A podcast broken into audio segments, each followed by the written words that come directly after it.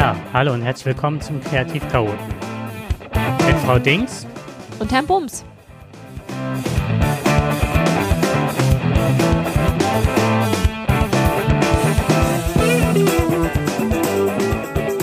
Ja, heute mit dem zweiten Teil.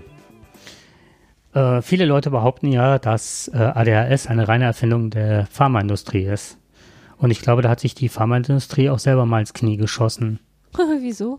Ja, da gab's ähm, das Sissy-Syndrom. Ich weiß nicht, hast du mal da was von gehört? Das Sissi-Syndrom. Mhm. Nee, aber ich würde, also Mhm. für alle, die die letzte Folge nicht gehört haben, ähm, das ist quasi heute ein Teil aus so einer Reihe, die du geplant hast, ne? Oh, danke. Das ist aber lieb, dass du jetzt nochmal Ja, Transparenz es kann- schaust. Das ist Naja, das ist ja, ne, für uns ist das ja jetzt so, wir wissen ja, aber falls jemand die letzte Sendung nicht gehört hat, dann ähm, heute gibt's quasi einen zweiten Teil für Sachen, die, ja, Dinge, die über ADHS fälschlicherweise gesagt werden. Und das ist ein typisches ADS-Symptom, dass man immer denkt, dass derjenige weiß, ähm, ja, was, äh, was man in der letzten Woche schon gesagt hat. Und, ne?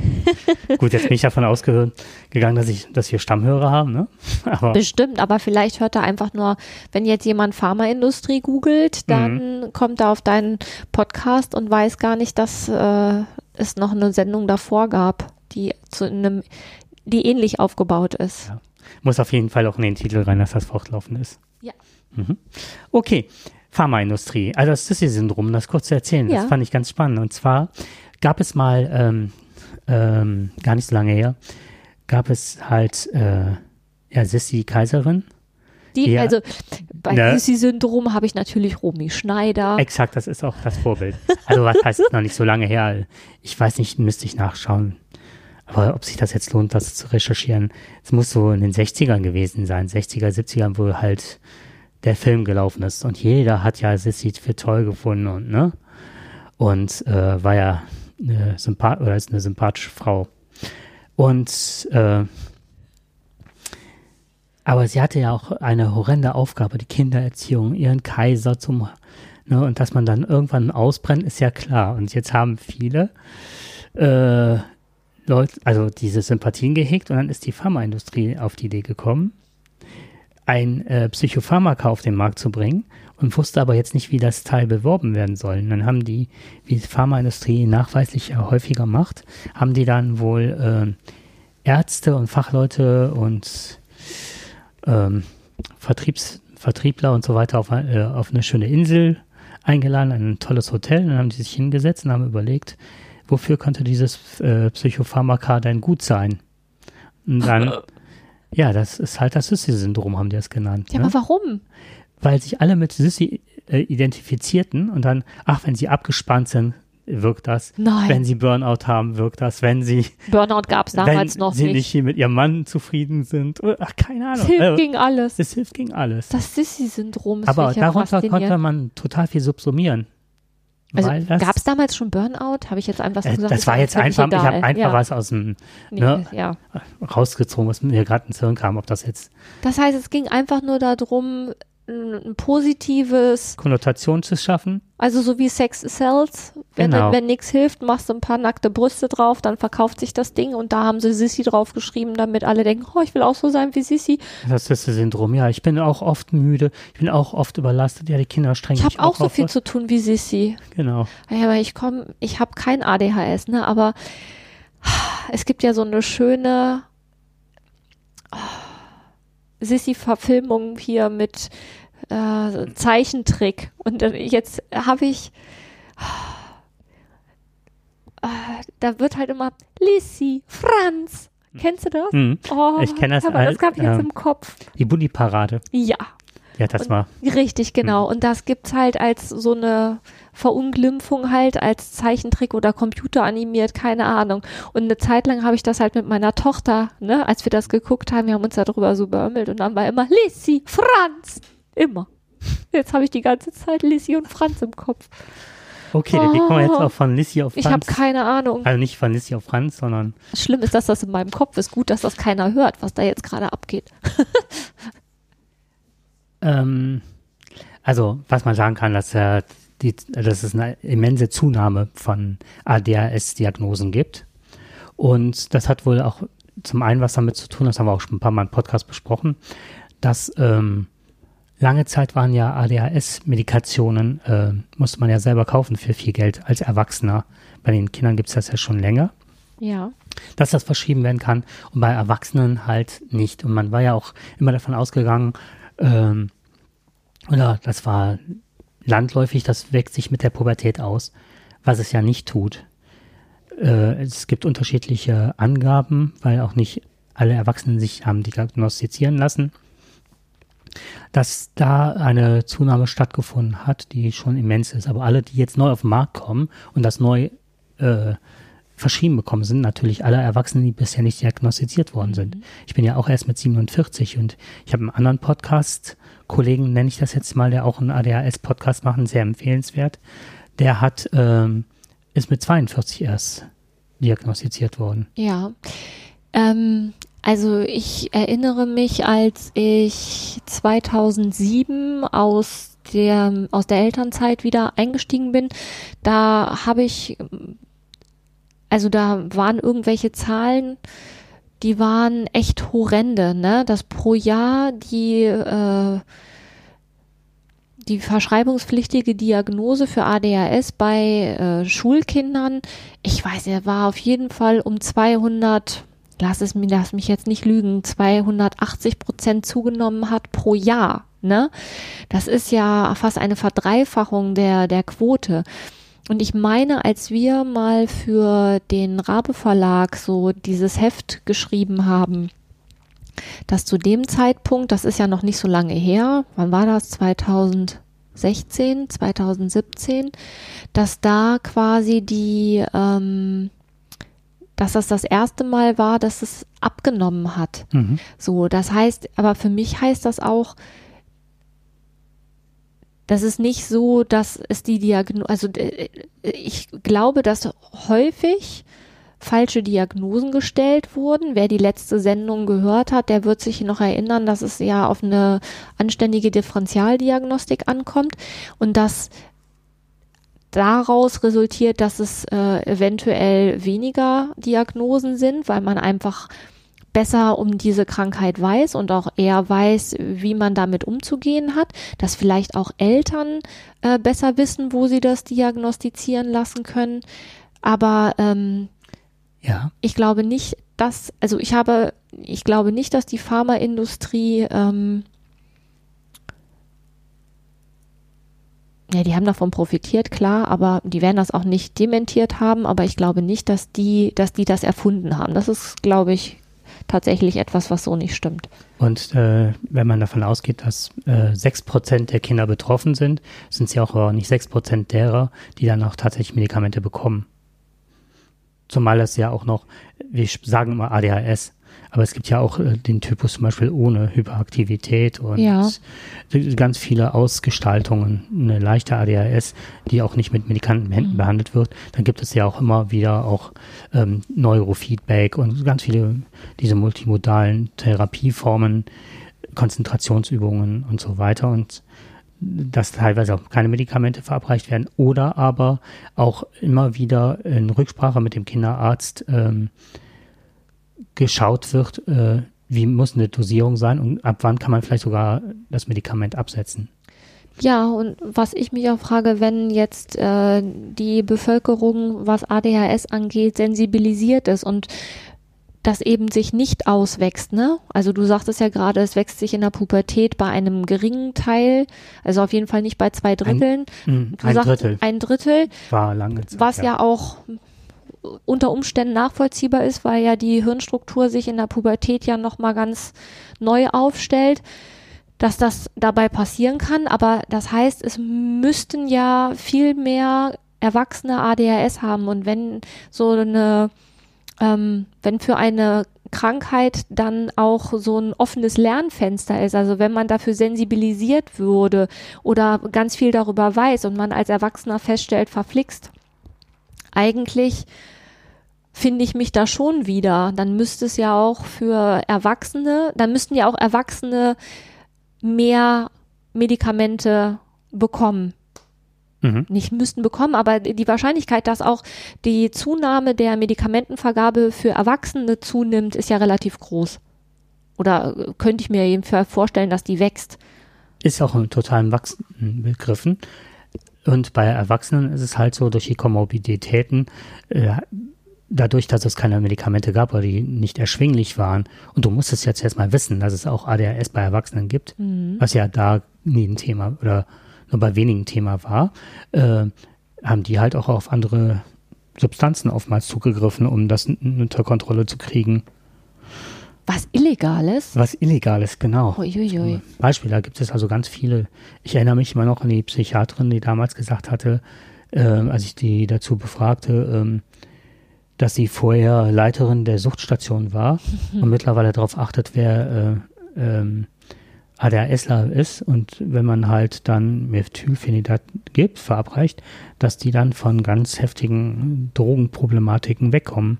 Kokain oder Speed oder was auch immer. Ah, okay. Das fand ich extrem. Damit, da, weil das dann quasi das im Hirn regelt, was ansonsten dann die Drogen übernehmen. Ja, und was auch nicht da bei denen halt so das Belohnungssystem äh, anregte, sondern eher die Konzentrationsfähigkeiten. Mhm. Alles, kennt man ja aus der Schmerztherapie, das, was Schmerzen bekämpft, ist in erster Linie nicht für dieses, für die Glücksmomente, warum viele Leute Drogen nehmen, ne? Mhm.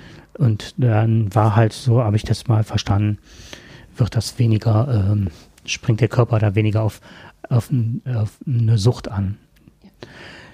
Ja, ähm, was war, ach so, natürlich gibt es auch, ähm, gibt es auch Bereiche, wo man weiß, ähm, dass es gerade bei Kindern halt schwierig ist, ähm, was diese These ein bisschen unterstützt, dass man denkt, oh ja, das ist eine Erfindung der Pharmaindustrie, wenn viele Kinder äh, in den letzten Jahren in die Schule kamen und dann hibbelig waren und dann die Diagnose ADHS gestellt worden ist. Da ist auch manchmal die Schule nicht ganz unschuldig dran, weil sie denken, ja, wie wir es in der letzten Folge hatten, schlecht erzogen oder halt ähm, haben ADHS, da muss was ran und die Eltern mit einem Leidensdruck zu einem Arzt gehen und der das tatsächlich diagnostiziert. Ah, du spielst auf mein, meine letzte, ähm, von Nee, der noch letzten nicht. Sendung? Noch Sie nicht? kommt etwas später, dass eine Schulunreife vorliegt. Ach so. Und diese Schulunreife dann äh, gleichgesetzt wird mit ADHS und dann Kinder vielleicht in dieses Spektrum kamen und auch teilweise nachweislich in dieses ADHS-Spektrum waren, obwohl wenn die ein Jahr, wie es früher war, länger noch hätten im Kindergarten bleiben können oder so, dann diese äh, Zeit hätten aufholen können. Also ich komme immer wieder an dem Punkt raus, es muss eine richtig gute Differentialdiagnostik her. Und jetzt frage ich mich halt, wenn ich jetzt älter, Elternteil eines betroffenen Kindes bin, wie mache ich das denn? Oder, also es ist vielleicht etwas, was du in irgendeiner anderen Sendung nochmal, das fände ich wirklich sehr hilfreich für Betroffene. Ähm, wir sagen immer, was alles wichtig ist, aber wenn ich überhaupt keine Ahnung habe, du bist ja jetzt, äh, du bist, hast ADHS und hast dich damit ausführlich befasst. Und jetzt stelle ich mir halt vor, ich bin Mutter eines Kindes und mir sagt jemand, das Kind hat ADHS. Und dann höre ich deinen Podcast und äh, dass ich auf eine gute Differentialdiagnostik achten soll. Aber ich kann ja gar nicht beurteilen, was das ist. Also vielleicht mal so Kriterien, was, was muss ich denn beachten oder woran erkenne ich denn, dass jemand, der da sitzt, sich tatsächlich gut damit auskennt und mich tatsächlich gut beraten kann? Das würde ich äh, wirklich als Thema mal für den ganzen Ja. Podcast machen, weil das jetzt so ad hoc zu beantworten Nein, oder finde so. ich auch, das, dafür ist es viel zu wichtig, aber es ist, Mhm. ist ein wichtiger Fakt, weil ich kann mich ja nicht darauf verlassen, dass, also mir fällt jetzt zum Beispiel Kinderarzt, ich sage jetzt den Namen nicht, der ja quasi äh, schon, wenn man Mhm. zur Tür reinkommt, quasi das verschreibt äh, und am besten auch noch fürs Geschwisterkind mit, ne? Ähm, das, das ist aber, wäre wirklich wichtig, weil wenn ich keine Ahnung habe, bis ich mich schlau gelesen habe, ist ja unter Umständen schon ein wichtiges Lernfenster wieder zu. Von daher, worauf muss ich achten? Das Mhm. fände Mir ich ist auch eben wichtig. nochmal eingefallen, Psychoedukation, wie viele Vorurteile auch so ähm, in der Welt sind, jetzt abgesehen von denen, die wir jetzt hier gerade abarbeiten, aber ähm, Thema Lügen als Beispiel. Dass Lügen eigentlich nicht in unserem Sinne Lügen als Lügen zu verstehen ist und so weiter. Wie kann ich das besser einschätzen? Und auch, ähm, Was müsste passieren an Zusammen- und Vernetzung, was ja nie stattfindet? Die Schule sagt, geht nicht, Genau. geht zum Arzt, Eltern haben Leidensdruck, Ah. Arzt fühlt sich vielleicht auch unter Druck gesetzt. Ja. Wenn dann noch irgendwie das Jugendamt mit dabei ist, weil irgendeine Maßnahme gemacht wird oder eine Familienhilfe, dann hast du, ja, das ist Ja, halt das auch nochmal ein ganz eigenes Thema. Aber eigentlich warst du ja gerade im Nee. Schulkontext. Ja, genau, aber das meinte ich auch mit dem Schulkontext, Ja. dass das eine sehr starke Vernetzung erfahren muss, um solche Sachen auch äh, zu bereinigen. Also, dass auch die Grundschulen viel, viel stärker in der Psychoedukation drin sind. Auch wie vermittle ich das innerhalb einer Klasse. Aber jetzt verlassen wir den einen Rahmen ein bisschen, aber damit meinte ich, ähm, wie können Eltern das erkennen oder wie können Eltern damit umgehen, wenn die die Diagnose bekommen und äh, zweifeln oder wollen das selber in Erfahrung bringen, ob das tatsächlich so ist oder vielleicht auch wirklich, äh, es liegt jemand falsch an der Stelle. Ja. Ne? Und was können Eltern für Was sich können- tun? genau. Ne? Das Ganze ist ja auch mit einer, also wenn, wenn Eltern, Eltern brauchen ja auch Unterstützung. Es nützt ja nichts, hatten wir ja auch schon mal, ich erinnere mich, es nützt ja nichts, dass das Kind Medikamente bekommt und ähm, dann denkt man, ach, jetzt ist ja alles super. Es muss ja auch mit den dann frei werdenden Ressourcen, die es ja hat, muss es ja auch umgehen Mhm. lernen. Und die Eltern müssen auch damit umgehen lernen. Wir hatten auch letztens das Thema ähm, in einem anderen Kontext Tokensysteme, also so Belohnungssysteme. Mhm. Wie müssen die aufbauen oder wie müssen die aufgebaut sein? Und was mir noch einfällt, was auch noch ein Thema ist, ist halt, Kinder mit ADHS haben einen Entwicklungsrückschritt. Wir- Rückstand, nicht Rückschritt, sondern Rückstand. Und alleine den zu beachten, das zu wissen, äh, wie wirkt sich das auch generell auf Schule aus? Ja, und da sind wir bei einer strukturellen Sache. Ne, es ist heute nicht mehr so einfach, ein Kind, äh, wenn es sechs Jahre alt ist, vom Schulbesuch zurückzustellen. Mhm. Dafür müsste, muss es äh, ja massive Gründe geben. Jetzt ist zum Beispiel meine, wäre meine Frage, äh, ist ADHS ein Grund? Ne? Mhm. Das weiß ich juristisch nicht, ob das als Krankheit ausreichend ist, um ein Kind ähm, vom Schulbesuch wegen Unreife ein Jahr zurückzustellen. Oder gibt es da eine Diagnostik, die gemacht wird? Das weiß ich halt nicht. Ich weiß, Mhm. dass es früher einfacher war, ein Kind für ein Jahr zurückzustellen. Heute ist das relativ schwierig. Oder Richtig. schwieriger als früher auf jeden Fall. Ja, da kannst du ja auch eine ganze Menge zu beitragen. Das finde ich toll. Was meinst Äh, du? Zu diesen ganzen schulpolitischen Themen und so weiter. Ach so. Mhm. Ja. Ja, Rückstellungen, ne? Das Ganze Mhm. drumherum. Ich glaube, dann sind wir am Ende der heutigen Sendung, ne? Ja. Du kannst ja, was, was, was äh, begucken wir denn das nächste Mal? Das muss ich schauen. Ach, ich habe noch äh, zu der letzten Sendung Nachtrag. Dann mach erstmal den Nachtrag, oder? Ach, das haben wir im Grunde schon ein bisschen, dass äh, ADHS schwer oder gar nicht zu diagnostizieren ist. Oh, das ist, fände ich aber als Mhm. Thema nächstes Mal wirklich richtig gut, weil man dann vielleicht, oder nicht man, Mhm. vor allem du, weil du dich da so gut auskennst, vielleicht auch mal sagen kannst, welche Krankheiten ähnliche Phänomene bilden wie ADHS. Das wäre, glaube ich, für betroffene Eltern wichtig. Ja, Da- ja das gehört in das Spektrum ne, der Ja. einen Sendung, von der wir gerade schon gesprochen haben. Nachtrag, das, äh, was war das nochmal für ein Nachtrag? Da ging es auch um Schüler. Moment, ähm, War das das, was ich letztes Mal Mhm. gesagt hatte? Ich hatte ähm, gesagt, dass manche Schüler ADHS diagnostiziert bekommen haben und es ist völlig unerheblich, ob die ihre Medikamente nehmen oder nicht. Wohingegen es Schüler, also ich rede jetzt von meinem eigenen Erleben, Mhm. ne, aus 20 Jahren Schulerfahrung. Also ich habe Schüler erlebt, die eine, die ADHS diagnostiziert bekommen haben, die auch medikamentös eingestellt sind. Und wenn die mal die Medikamente vergessen haben oder mal eine Zeit lang keine bekommen, weil die Eltern nicht äh, zum Arzt gekommen sind, um die zu holen, ähm, ich keinen Unterschied feststelle oder festgestellt habe, dann stellt sich im Gespräch raus, oh, der hat seine Medikamente jetzt eine Woche nicht genommen oder mir wurde gesagt, haben Sie einen Unterschied festgestellt, wo ich dann sagen muss, nö, habe ich nicht. Es gibt aber auch Schüler, die zur Tür reinkommen und eigentlich immer auch medikamentös eingestellt sind und das läuft auch gut. Die können auf äh, ihr Wissen zurückgreifen, können sich auch ähm, konzentriert mit Sachen auseinandersetzen und die kommen morgens zur Tür rein und gehen über Tisch und Bänke. Also ich meine wirklich über Tisch und Bänke. Motorisch total unruhig, nicht in der Lage, ähm, auch nur ansatzweise sich im Raum so aufzuhalten, dass es nicht störend ist. Und dann merke ich schon, wenn die zur Tür reinkommen, okay, der hat seine Medikamente nicht genommen. Mein leinenhaftes Dafürhalten war immer, ähm, wenn ich das so eklatant merke, vielleicht ist dann die ADHS-Diagnostik entweder fehlerhaft gewesen, liegt da vielleicht eine posttraumatische Belastungsstörung vor oder etwas anderes.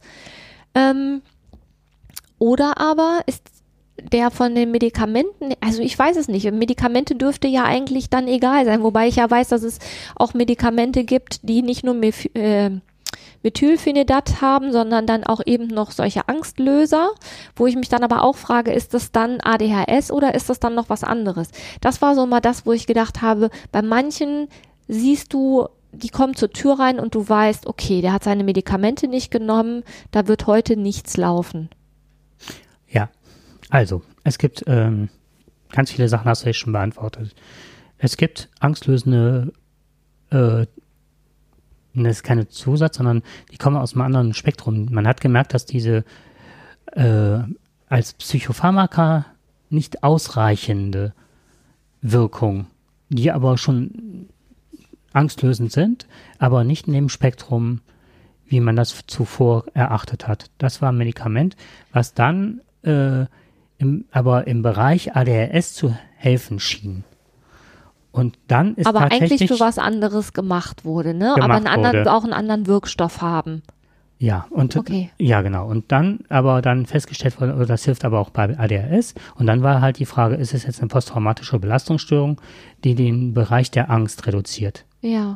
Wobei, aber jetzt kommt's aber, jetzt wird's ein bisschen komplizierter, weil Angst ja auch ein Faktor oft bei ADHS ist, eine Angststörung, die sich entwickeln kann als Komorbidität, wenn man immer in Grenzen oder immer nicht Mhm. ausreicht, dass man irgendwann Angst hat aufgrund mangelndes Selbstwirksamkeit und so weiter. Ja, So, dann hilft es aber trotzdem. Und dann Ja. ist es trotzdem im Spektrum von ADHS. witzig. Also nicht witzig für Ja. Betroffene, aber interessant. Dann gibt es Kinder, die ja nicht drauf wirken, weil man ist bisher, das habe ich aber auch nagelneu erst gelesen, es gibt ja dieses, jetzt fehlt mir ein Wort, äh, da gibt es ein Fachwort für das, dass es äh, ein umgekehrtes Wirkungs, äh, eine umgekehrte Wirkungsweise gibt. Ja, Das heißt, ich habe von meiner Oma mit vier Jahren das erste Mal meinen Kaffee bekommen und Kaffee wirkt bei mir beruhigend. Ja, Ich kann nachts um zwei einen Kaffee trinken, wenn ich aufgedreht bin und ich keine Tablette einspeise, was ich eh nie mache, ne? mhm. sondern mittags irgendwann aufhöre. Abends merke ich so den Rebound, nennt man das, wenn dann ne, ADHS wieder auftaucht, wenn die Wirkung nachlässt, dann trinke ich halt Kaffee oder morgens, bevor die Tablette wirkt. Mhm. Hat bei mir eine umgekehrte Wirkung. Cola, Kaffee Mhm. und das, was bei mir, äh, bei anderen eher beruhigend wird, wirkt bei mir eher so ein bisschen aufdrehend, Putschend. aufputschend. Aha. Und diese, das ist nachgewiesen, dass dies aber nicht bei allen ADHS-Lern so ist. Man ging ja immer davon aus, dass ADHSler genau diese Wirkungsumkehr haben. Mhm. Ist aber nicht bei allen ADHSlern der Fall. Nachgewiesen, diagnostizierte ADHSler haben nicht alle dieses, Was auch eigentlich logisch ist, ne? Was? Nicht alle, alle haben ja, also wir Richtig. sind ja alle auch irgendwie unterschiedlich. und dann kommt wieder ein anderes Phänomen zum Tragen, dass dann Leute sagen, ja, der hat kein ADHS. Wa- Was ja auch nicht stimmt. Ja, Es kann eine posttraumatische Belastungsstörung, es kann auch sozial bedingt sein. Und dann sind wir wieder bei dem Punkt der Differentialdiagnose. richtig, genau. Kommen Oh. immer wieder an den Punkt der Differentialdiagnostik, ne? Dann merkst du halt, das Medikament wirkt vielleicht bei ihm, dass er, wie du den schon beschrieben hast, er kann auf die Sachen zugreifen, er ist, ne, Also, also, eigentlich, eigentlich bilderbuchmäßig. Der kriegt seine Medikamente und ist in der Lage, den Unterrichtsinhalt quasi aufzunehmen, zu Mhm. verarbeiten und hoffentlich langfristig für sich abzuspeichern. So, eigentlich optimal, wenn er nicht über Tisch und Bänke ging. wenn er die Medikamente genommen hat. Nee, aber du sagtest ja auch eben, dass es auch Schüler gibt. Ja, Schülerinnen und genau. Schüler Es gibt Schülerinnen und Schüler, die, die grundsätzlich nicht in der Lage sind, ob Medikamente oder nicht. Ja, aber du hattest eben einen Fall beschrieben, wo jemand wirklich darauf zugreifen kann, auf seine Konzentrationsfähigkeit, Ja. aber trotzdem über Tisch und Bänke. Nein, das war, hat, Ah, okay, muss ich dann das, war's- dann muss ich das, Hm. nee, dann muss ich das nochmal anders formulieren. Wenn er seine Medikamente genommen hat, Mhm. ist er in der Lage, am Unterricht teilzunehmen. Der bleibt sitzen, der konzentriert sich, Mhm. wie Bilderbuchschüler XY. Mhm. Hat er seine Medikamente nicht genommen, kommt er rein und geht über Tisch und Bänke. Ja, So. bekanntes Phänomen. Bekanntes Phänomen, genau. Und da, da kommt er zur Tür rein und ich weiß, der hat seine Medikamente nicht genommen. Dann wiederum habe ich Schüler mit einer diagnostizierten ADHS und die bekommen auch Medikamente und da ist es völlig egal, Mhm. ob der Medikamente genommen hat oder nicht. Mhm. Das war das, was ich eingangs beschrieb. Da kann ich eine Woche später erfahren, der hat eine Woche lang keine Medikamente genommen, wo ich dann der, den Eltern sagen kann, der war wie immer. Der, ne? Ja, genau. Hoch, Mhm. ja, hochauffällig Mhm. äh, und quasi immer über Tisch und Bänke gehen. Ja, okay, dann habe ich es verstanden. Ne, dann war am Anfang hörte sich das so an, er kommt rein und geht, äh, kann sich Nein. konzentrieren, geht trotzdem mit Tisch und Nein. weg. Mhm. An der Stelle möchte ich gerne mal einhaken und zwar an der äh, sagen, genau dann, wenn die Leute medikamentös eingestellt sind, die Kinder, auch Erwachsene, ist, ist ja eine gewisse Aufmerksamkeitsspanne da. Und dann muss unbedingt, müssen auch andere Dinge eingeübt werden. Richtig, genau. Es darf nicht sein, unter keinen Umständen, dass da nur Mathe und Deutsch unterrichtet wird und alles andere vernachlässigt wird. Denn vor allem muss ja als allererstes, wenn ein Kind dann Medikamente bekommt, muss das erst ja mal lernen, wie wir, also es müssen ja auch Verhaltensweisen eingeübt werden. Strukturen, Ja, Abläufe. eben, genau. Weil das sind ja alles Dinge, die auch nicht abgespeichert sind. Ne? Du hattest in der letzten Folge dieses schöne Bild genannt mit den, ähm, mit den Wegen, die man geht und dann tatsächlich in einem Weizenfeld. Ich gehe immer als ADHSler, stelle ich mir so vor, so hast du es beschrieben, gehe ich immer irgendwelche Wege. Ich gehe fünf Schritte, dann gehe ich wieder zurück, weil ich komme ja nirgendwo an. Und dann gehe ich wieder einen neuen Weg. Das heißt, alles ist irgendwie nicht zu Ende gegangen. Und wenn dann Medikamente genommen werden, wäre es ja schön, dass jemand das Kind an die Hand nimmt und sagt, so, und wir gehen jetzt bis dahin. Und auf diesem Weg wirst du das und das und das und das finden. Und das wird immer wieder so sein, wenn du diesen Weg gehst. Du wirst, ne, im um, also wenn wir, äh, keine Ahnung, wenn wir ähm, Unterricht haben, dann sieht das immer so aus, dass als erstes das passiert, als zweites das passiert und als drittes das passiert. Das ist immer so. Ja, oder beziehungsweise, dass das äh, Kind zuerst mal lernt, wenn ich an den Tisch komme, genau was du gesagt hattest, dass das nicht mal gesagt werden muss, sondern dass diese Wege über Symbolkarten oder sonst was schon auf dem Tisch kleben. Dass man, dass sie immer wieder dieselben Wege einüben können. Oder auch vielleicht auch mit einer Integrationshilfe. Vielleicht auch spezialisiert auf, ne, dass Genau. diese Sachen, du musst ja trotzdem als Lehrerin oder Lehrer unterrichten. Ja, ne? aber lass das mal mit der Integrationshilfe weg, weil das ist Nee, schon wollte das- wieder so eine, ist schon wieder, äh, Ich wollte das als Beispiel gerade Ja. benennen. Als Erfolgsbeispiel, dass ich einen Schüler hatte, der von der Hauptschule kam. Ich kann jetzt keinen Namen oder Ja, nicht näher eingehen. Eine Sekunde bitte. Und mit diesen Karten, äh, nur als Beispiel, dann wurde es, ging es halt auch ganz da viel darum, Strukturen einzuüben in der Zeit mit den Medikamenten und so weiter. Und auch selber zu erkennen, ich habe die genommen oder nicht, ist auch schon mal ein großer Vorteil, wenn Kinder das selber erkennen und auch die Unterschiede merken. Und äh, bis zu dem Zeitpunkt, dass er, auch wenn er die Medikamente nicht genommen hatte, am Unterricht teilnehmen oder sagte, boah, ich ging gar nicht, ich fahre nach Hause, nehme das oder ne, äh, ich beende den Unterricht an der Stelle. Genau, So, dann sind Ende die vom schon war- alt genug, ne? War, genau. Und dann war es dann irgendwann so, dass du merktest, es waren viele Strukturen aufgebaut anhand der, ähm, der Pubertät ließ das rapide nach mit der ADHS und wir konnten den in eine andere Klasse überführen und er kommt da super zurecht, kann aber auf Strukturen zurückgreifen. Weil er einfach weiß, wie es geht. Ja, und dir mit dem anderen Kollegen in Austausch getreten, der genau diese Strukturen dann übernimmt für den Jungen, dass er die weiter einüben kann, auch ohne Medikamente. Ja. So, und ja, und der läuft. Aber was heißt, der läuft? Es geht ja nicht darum, dass jemand funktioniert, aber er läuft für sich. Genau, er läuft für sich. Es geht schon darum, dass, dass jemand für sich funktioniert.